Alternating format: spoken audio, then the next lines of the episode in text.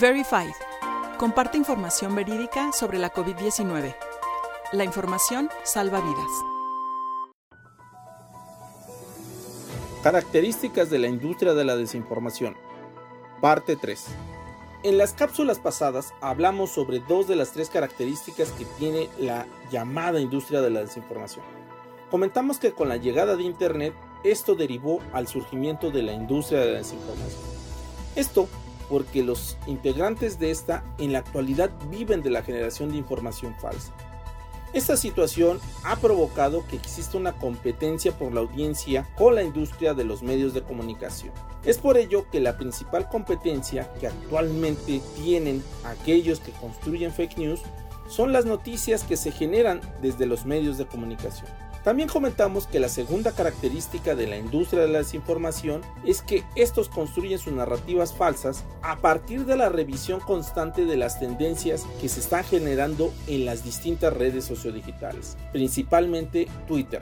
Con ello, las fake news que se realizan se hacen a partir de tres elementos. 1. El contexto social. 2 el contexto geográfico y 3. el contexto temporal. Estos tres elementos permiten que las fake news tengan un mayor impacto al generar empatía con la audiencia que comparte ese contexto social, geográfico o temporal. La tercera característica que tiene la industria de la desinformación es que ahora se construye información falsa de todo tipo, no solo sobre política, sino que ahora se hace también sobre economía, cultura, sociedad o cualquier temática que se vuelva tendencia o que sea solicitada a esta industria de la desinformación.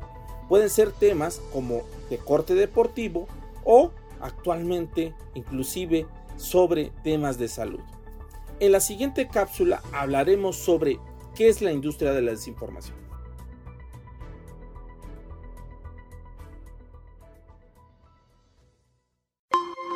Puedes consultar más información en nuestro sitio dedicado al coronavirus en www.coronavirus.onu.org.mx y en las redes sociales encuéntranos como ONU México.